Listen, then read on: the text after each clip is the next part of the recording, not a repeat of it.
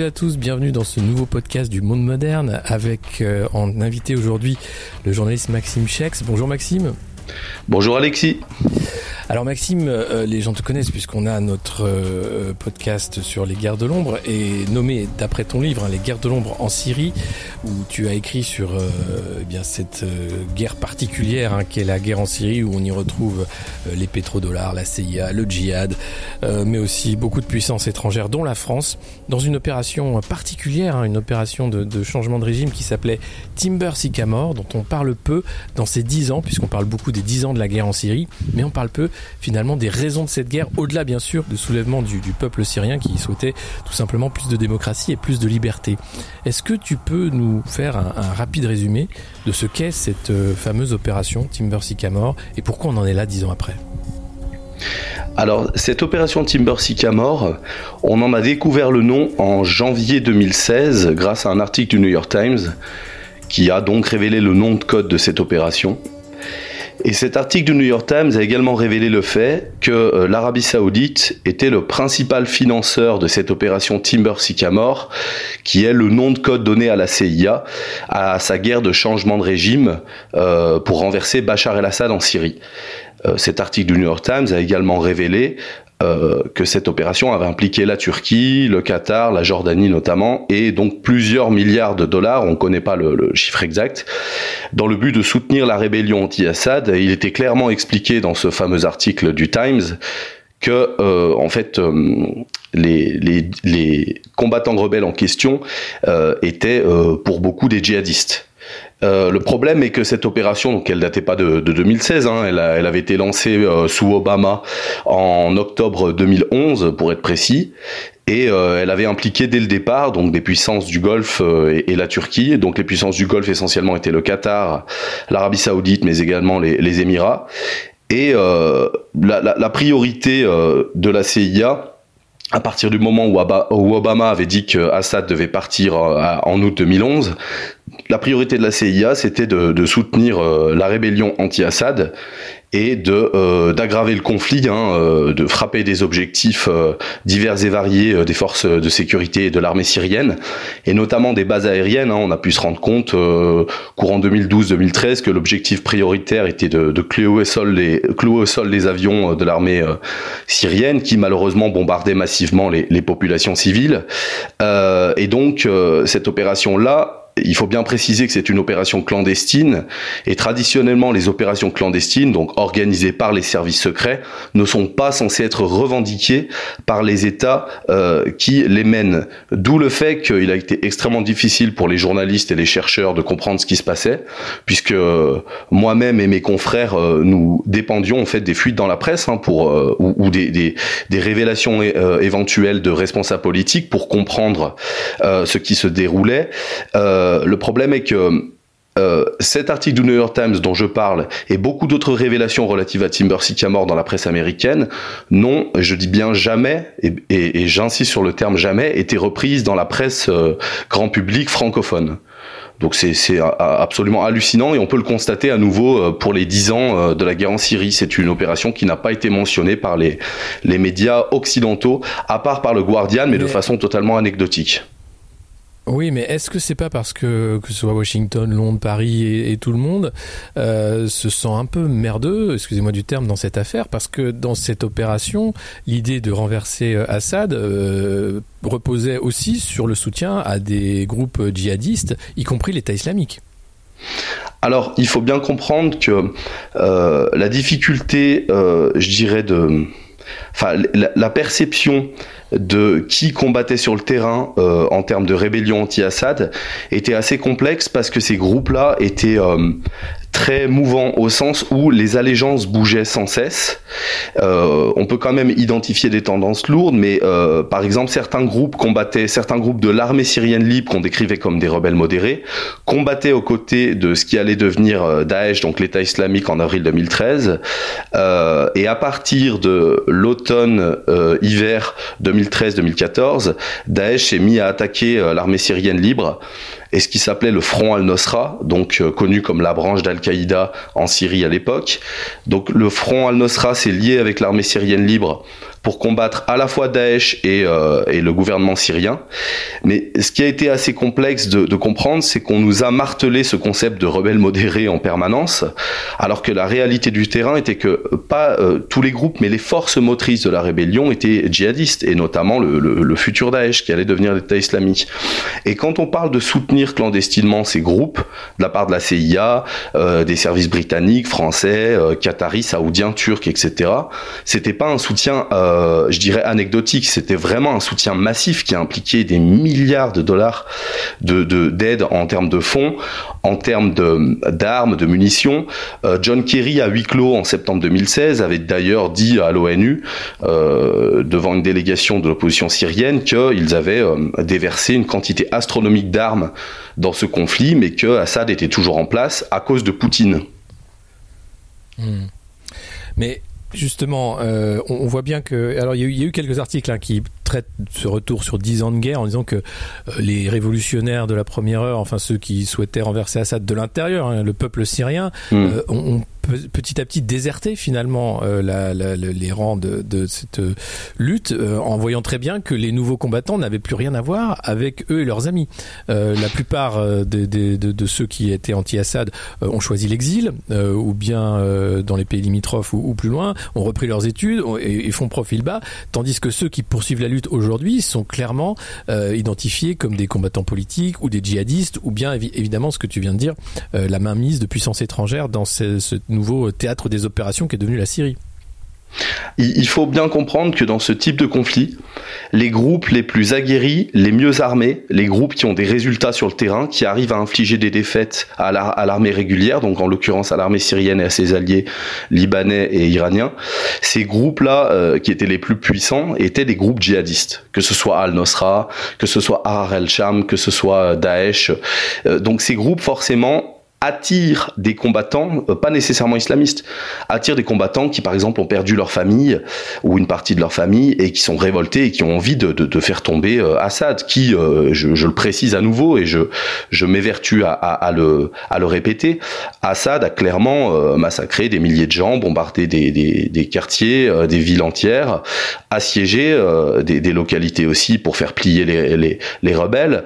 Assad n'est pas un ange, hein, attention, mais le problème, si tu veux, c'est que les médias occidentaux se,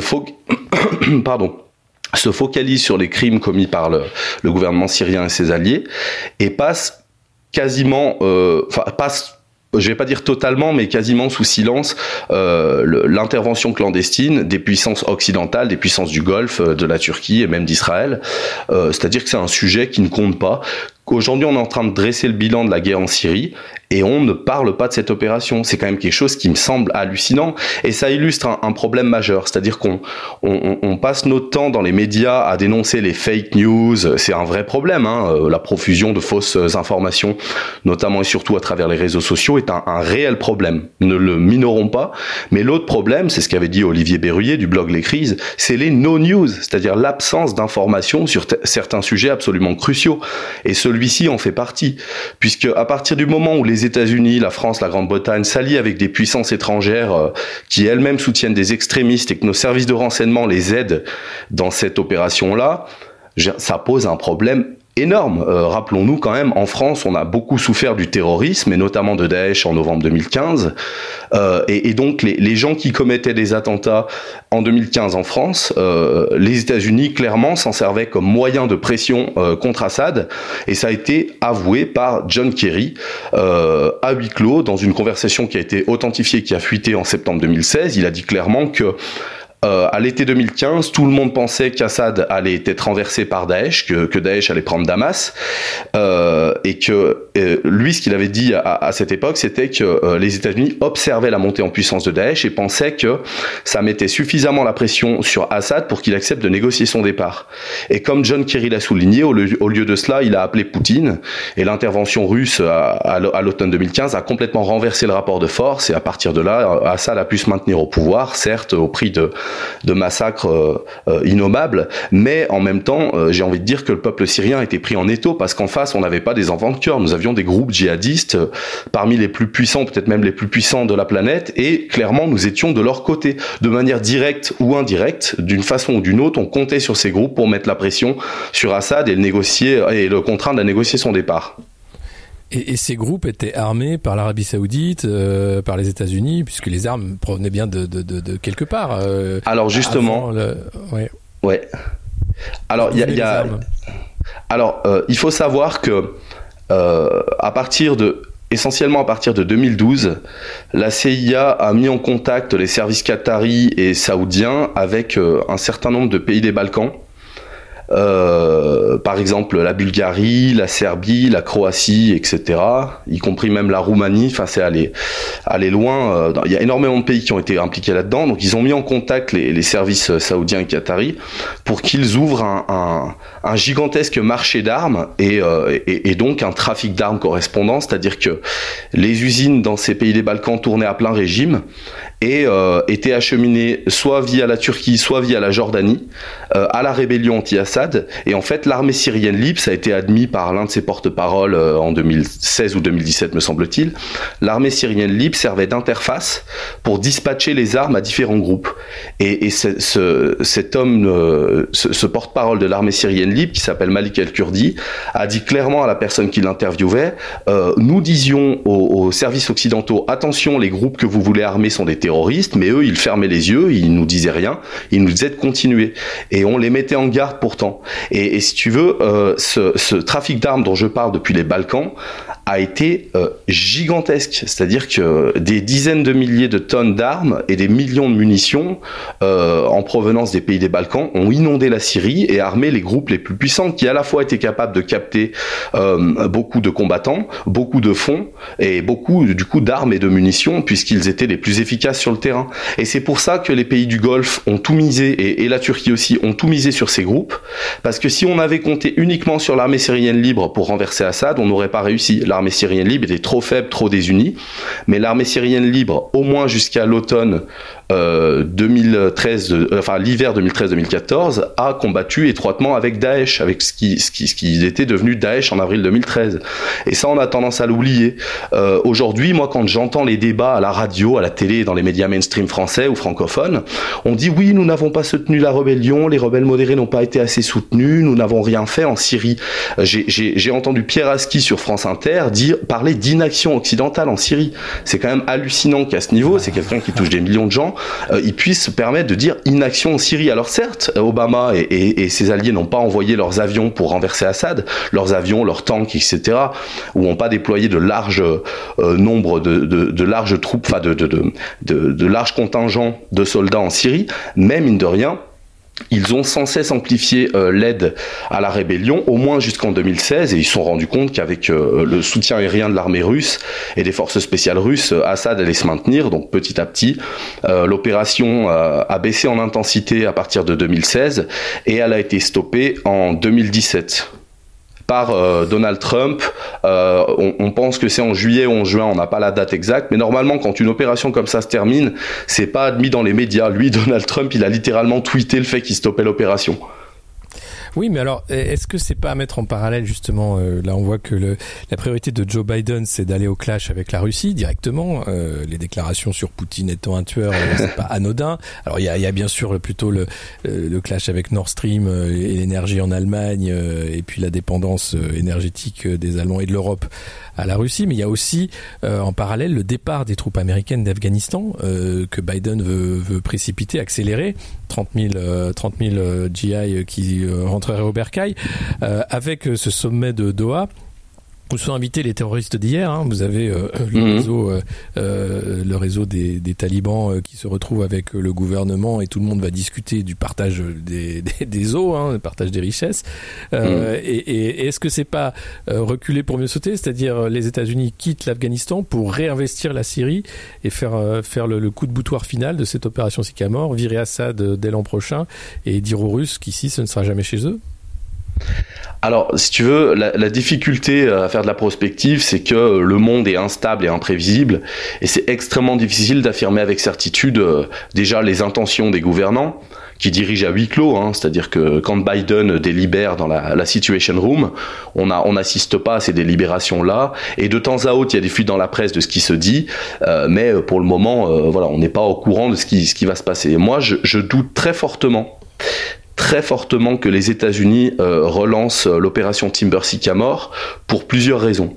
La première, c'est que, comme l'a montré la tournée de Sergei Lavrov, donc le ministre des Affaires étrangères russe euh, récemment, sa tournée dans les pays du Golfe, c'est que des pays tels que les Émirats, le Qatar euh, et l'Arabie Saoudite veulent clairement et l'ont l'ont exprimé veulent réintégrer la Syrie dans la Ligue arabe et, notamment les Émirats qui sont quand même le premier pays à avoir ouvert leur ambassade en 2018 en Syrie. Euh, les Émirats veulent participer clairement à la reconstruction de la Syrie qui est un marché à plusieurs centaines de, milliards de dollars. J'ai lu des estimations qui varient entre 250, 300 voire 400 de dollars, hein, donc c'est quelque chose d'énorme. Euh, les, puissances du Golfe, en fait, ayant été les principaux financeurs de l'opération Timber Sycamore, non seulement les principaux financeurs, mais aussi euh, ceux qui ont organisé les réseaux. On voit la Turquie, par exemple, elle a, elle a laissé passer plus de 50 000 combattants djihadistes euh, depuis sa frontière. la Turquie a joué un rôle majeur dans le soutien de, la rébellion islamiste, en conjonction avec, avec, les puissances du Golfe et notamment le Qatar. ces, ces pays-là ne sont, à mon avis, plus en mesure euh, de, relancer l'opération Timber Sycamore. Euh, ils ne le souhaitent pas. Ils souhaitent trouver un terrain d'entente avec Assad. Bon, la Turquie, c'est un cas à part, puisque la Turquie occupe une partie du nord-ouest euh, et du nord-est de la Syrie. c'est un cas à part, mais les puissances du Golfe qui apportent les milliards de dollars nécessaires à une telle opération veulent clairement renouer avec la Syrie. Je pense que euh, Biden va plutôt poursuivre la politique euh, amorcée sous Trump, soutien euh, accru des frappes israéliennes contre des objectifs du Hezbollah ou de l'Iran en Syrie, soutien accru des Kurdes. D'ailleurs, Biden a lancé la construction d'une base dans, le nord-est syrien, une base du Pentagone en faveur des Kurdes, et surtout, et surtout, la politique de sanctions américaines pourrait s'intensifier. C'est-à-dire qu'on on va, à mon avis, les États-Unis, vu que le conflit est gelé, euh, les États-Unis vont jouer la carte du pourrissement de la situation en rendant impossible toute victoire d'Assad et de Poutine et, de leurs alliés iraniens, en euh, amplifiant ou en maintenant des sanctions extrêmement sévères qui ne qui n'affectent pas le leadership syrien, enfin le gouvernement syrien, mais surtout la population syrienne. Donc ça, des millions de Syriens en souffrent et on le répète jamais assez. Donc je me permets de le répéter. Euh, mais en tout cas, il faut pas oublier un truc, c'est que lorsque Timber Sycamore a été lancé à l'automne 2011, la Russie n'était pas partie prenante au conflit. Et le Hezbollah n'est vraiment directement, ne s'est vraiment engagé directement dans le conflit qu'à partir de 2013. Donc aujourd'hui, on aurait les Iraniens, le Hezbollah et la Russie euh, qui, sont déjà présents militairement euh, en Syrie. Ils, ils, ont une présence militaire vraiment importante. donc si tu veux, les rebelles, à mon avis, si on, continuait à les soutenir ou on relançait l'opération Timber Sycamore, ils n'auraient pas autant de facilité à prendre euh, des régions entières comme ils l'ont fait entre, on va dire, 2011 et, euh, et 2015. Donc moi, je pense pas à une relance de cette opération. Par contre, je pense que Washington n'acceptera jamais sa défaite et maintiendra un régime de sanctions, notamment pour empêcher les puissances du Golfe de financer la reconstruction de ce pays. Euh, par contre, évidemment, il peut y avoir d'autres opérations de ce genre dans d'autres pays. Euh, mais là, en Syrie, je, ne le pense pas. Alors, euh, c'est le peuple syrien qui va payer le plus lourd tribut de, ces privations, de ces sanctions euh, qui est pris entre tous les feux qu'on vient d'évoquer quel rôle a joué la France et quel rôle elle joue encore dans euh, la sortie de conflit, le conflit? Euh, Ça a commencé euh, sous François Hollande. Hein. Jean-Yves Le Drian était à la défense, il est maintenant aux affaires étrangères, donc il doit connaître très bien le dossier. Qu'en est-il de l'implication française aujourd'hui en Syrie? Alors aujourd'hui, la, France n'a plus vraiment de levier en Syrie. Il faut, bien se rendre compte que à partir du moment où la France euh, euh, a adopté une posture d'intransigeance complète par rapport aux autorités syriennes et surtout a soutenu le camp d'en face, hein, c'est-à-dire le camp rebelle au sens large, forcément la Russie et, et, et la Syrie et, leurs alliés sont en train de gagner militairement ce conflit. Donc la France n'a plus vraiment de levier et, la France, de toute façon, est malade. Enfin, le gouvernement français, quel qu'il soit, hein, que ce soit sous Hollande, Macron, est, malade d'une maladie collective euh, et qui touche aussi les journalistes, c'est le, moralisme, ce que j'appelle l'humanitarisme. C'est-à-dire euh, se, s'évertuer à faire des leçons de morale à des pays comme la Russie, le Venezuela, l'Iran, euh, la Syrie, etc. Donc des leçons de morale sur les droits de l'homme à longueur de journée, tout en s'acoquinant, enfin en, nouant des partenariats stratégiques avec les puissances du Golfe. les mêmes puissances du Golfe qui aujourd'hui, et personne n'en parle dans les médias, sont en train d'affamer, d'assoiffer, de, de priver d'accès aux médicaments des millions de Yéménites.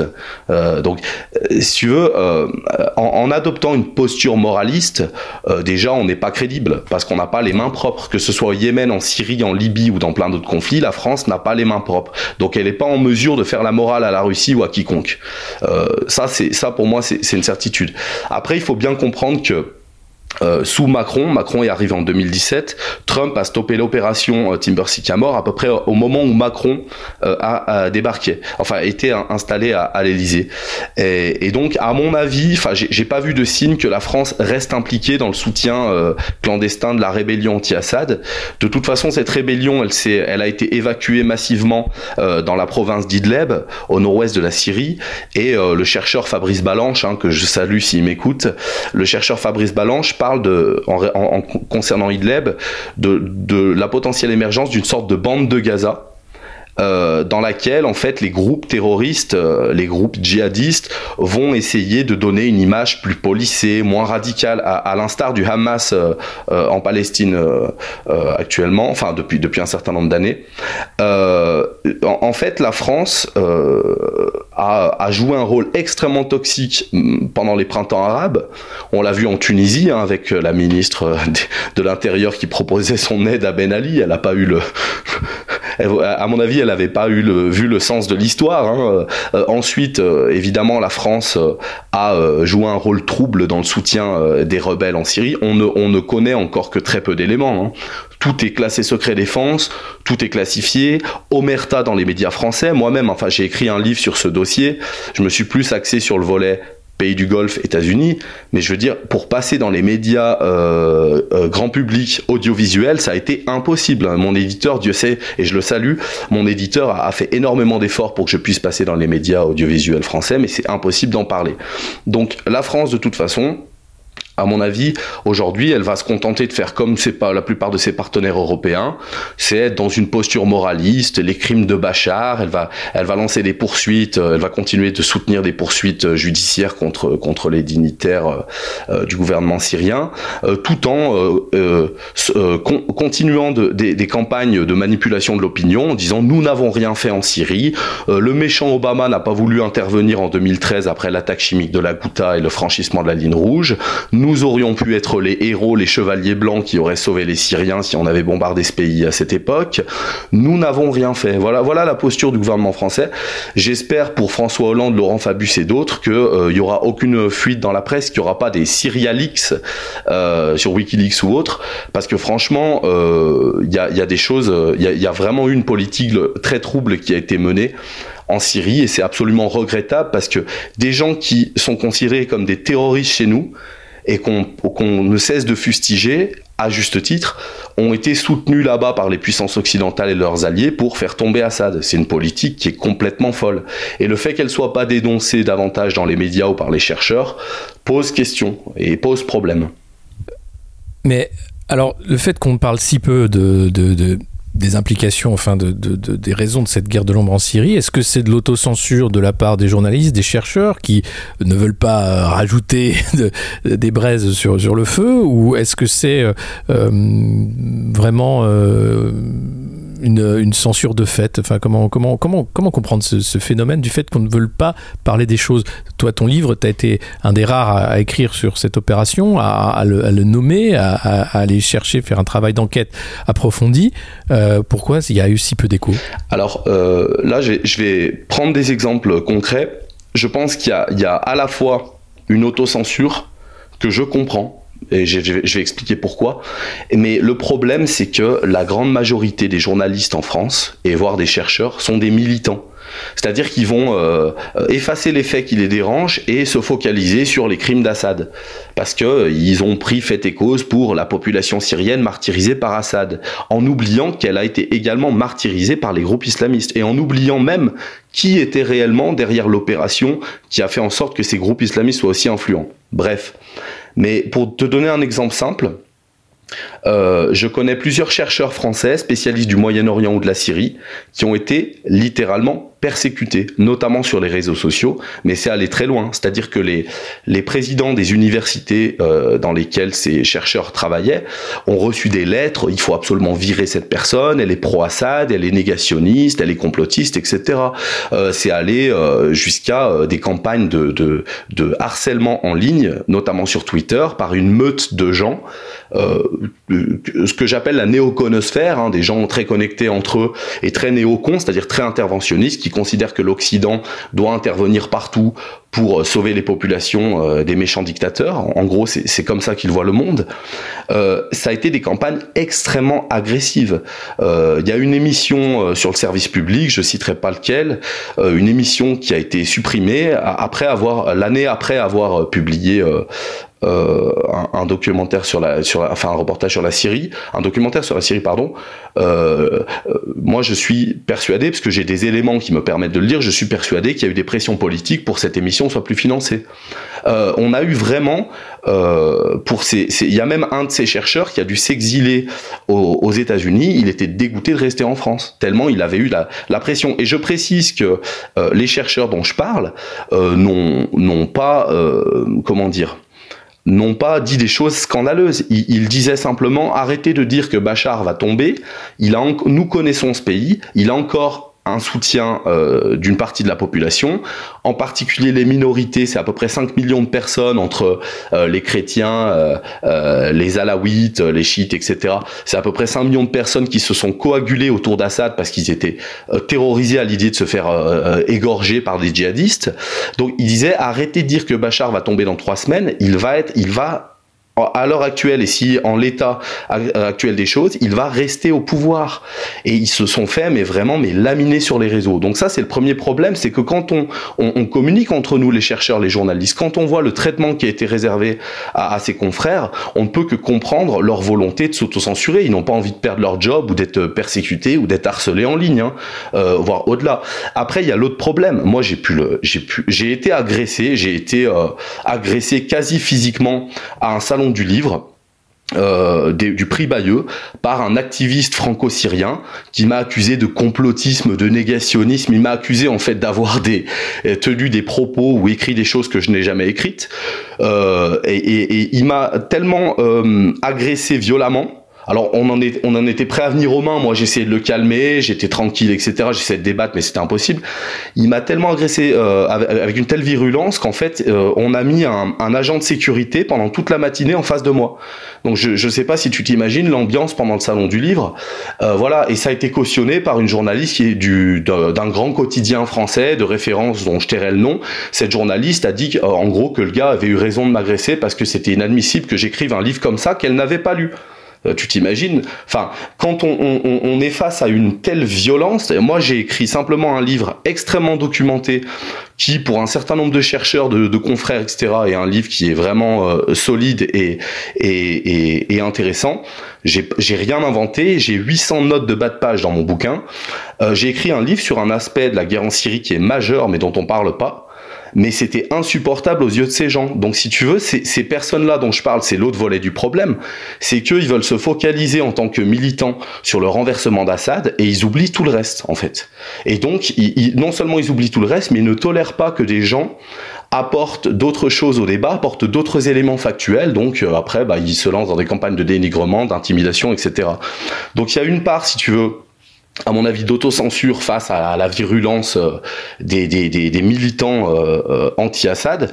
Et il y a aussi et, surtout un militantisme forcené de la part des journalistes qui adoptent les mêmes postures morales que le Quai d'Orsay. Et, ça, bon bah c'est si tu veux. Euh, après, euh, c'est comme ça. Hein, je veux dire, on peut pas changer euh, le monde, mais je le déplore. Et moi, en l'ayant vécu, c'est quelque chose qui a pas été simple parce que vraiment, j'ai rien inventé. Mon but n'était pas de défendre Assad. Je le torpille dès le début de mon livre. Hein. Mon but était simplement de montrer un aspect, à mon avis, majeur et scandaleux de ce, de ce conflit dont les médias ne parlent pas. Malheureusement, dix ans après le début de la guerre en Syrie, les médias n'en parlent toujours pas. Euh, moi, j'ai passé des années à essayer de sensibiliser mes confrères euh, et d'en parler dans les médias audiovisuels, mais c'est impossible. Il y a une, une, espèce de plafond de verre qui fait que, enfin, qui aurait une sorte d'omerta, et donc je pense que une immense majorité de la population euh, française et occidentale n'est même pas au courant de l'existence de cette opération. Bah, en tout cas, euh, c'est pas faute, hein, nous, d'essayer de faire le boulot. Toi, notamment, Maxime, euh, avec ce livre, avec cette enquête, ce travail euh, exigeant, hein, comme tu le dis, il n'est pas partisan, c'est un travail de journaliste qui essaye de comprendre. J'espère que, avec ce podcast, pour revenir sur les dix ans de, guerre en Syrie, vous avez un peu mieux compris aussi sur les tenants et les aboutissants de, cette guerre, de cette guerre sale. Hein. Il n'y a pas de guerre propre, mais vraiment là, en l'occurrence, il n'est pas question de, soutenir Assad ou de, dire qu'il y a là un parti à prendre, mais à essayer d'expliquer pourquoi on en arrive là et pourquoi finalement, dix ans après, euh, le peuple syrien est toujours euh, sous les bombes et sous la menace permanente d'une guerre de, de, grande intensité. En tout cas, merci beaucoup Maxime pour ton éclairage.